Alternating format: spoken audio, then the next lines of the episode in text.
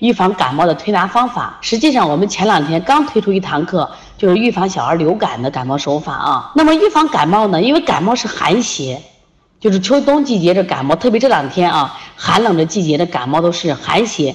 那么我们预防这种寒邪的最好的方法就是外感四大手法：开天门、推坎宫、运太阳、拿耳后高骨，还有搓背部的膀胱经。